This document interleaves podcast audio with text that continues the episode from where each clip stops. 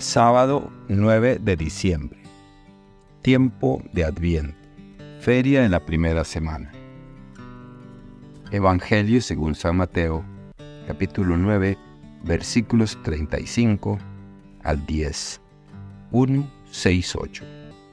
En aquel tiempo, Jesús recorría todas las ciudades y los pueblos, enseñando en las sinagogas, predicando el Evangelio del reino y curando toda enfermedad y dolencia. Al ver a las multitudes se compadecía de ellas, porque estaban extenuadas y desamparadas como ovejas sin pastor. Entonces dijo a sus discípulos, La cosecha es mucha, y los trabajadores pocos. Rueguen por tanto al dueño de la mies que envíe trabajadores a sus campos. Después, llamando a sus doce discípulos, les dio poder para expulsar a los espíritus impuros y curar toda clase de enfermedades y dolencias. Les dijo, vayan en busca de las ovejas perdidas de la casa de Israel.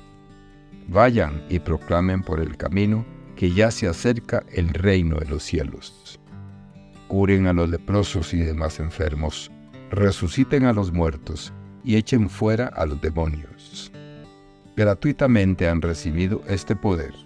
Ejérzanlo pues gratuitamente. Palabra del Señor. Gloria a ti, Señor Jesús. Reflexión. En este pasaje del Evangelio, según San Mateo, se nos presenta una visión inspiradora de Jesús en acción, un modelo para nuestra propia conducta y participación en la comunidad de fe. Jesús, recorriendo ciudades y aldeas, se muestra no como un observador pasivo de la adversidad humana, sino como alguien profundamente involucrado y compasivo.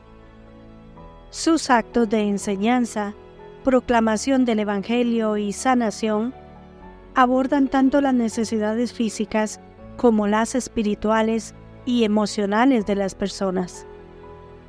Esta doble atención de Jesús es un llamado para nosotros a reconocer y responder a las necesidades multifacéticas de aquellos a nuestro alrededor. La metáfora de las multitudes como ovejas sin pastor evoca imágenes de vulnerabilidad y desamparo.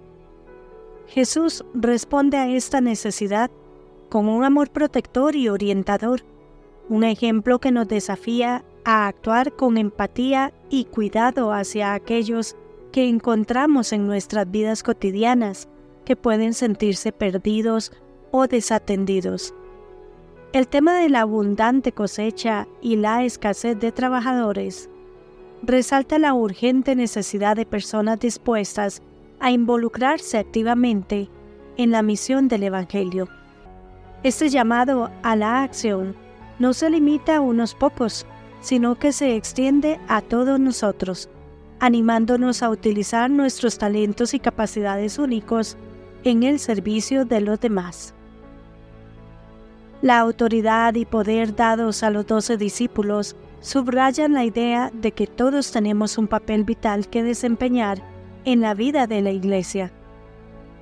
Somos empoderados, no solo para enfrentar nuestras propias luchas, sino también para contribuir activamente al bienestar y crecimiento de la comunidad de fe. El llamado de Jesús a ejercer el poder recibido de manera gratuita es una poderosa exhortación a vivir una vida de servicio generoso y desinteresado. En una sociedad donde a menudo prevalecen los intereses personales, se nos recuerda mirar más allá de nuestras propias necesidades para servir a los demás con un espíritu de generosidad y amor. Este pasaje nos desafía a adoptar la perspectiva de Jesús, mirando al mundo con una compasión y amor activo. Se nos anima a ser participantes activos en la misión del Evangelio, utilizando nuestros dones y habilidades para servir a los demás. Este enfoque de servicio no solo atiende a las necesidades de aquellos a nuestro alrededor, sino que también nos transforma, permitiéndonos ser fuentes de luz y esperanza en nuestro entorno. Mateo nos impulsa a ver más allá de nosotros mismos, a involucrarnos activamente en el servicio y a responder a las necesidades de nuestro mundo con un corazón lleno de amor y misericordia. En un mundo plagado de desafíos y dificultades, estas enseñanzas de Jesús nos ofrecen una guía valiosa para vivir una vida de fe activa y comprometida. Que Dios les bendiga y les proteja.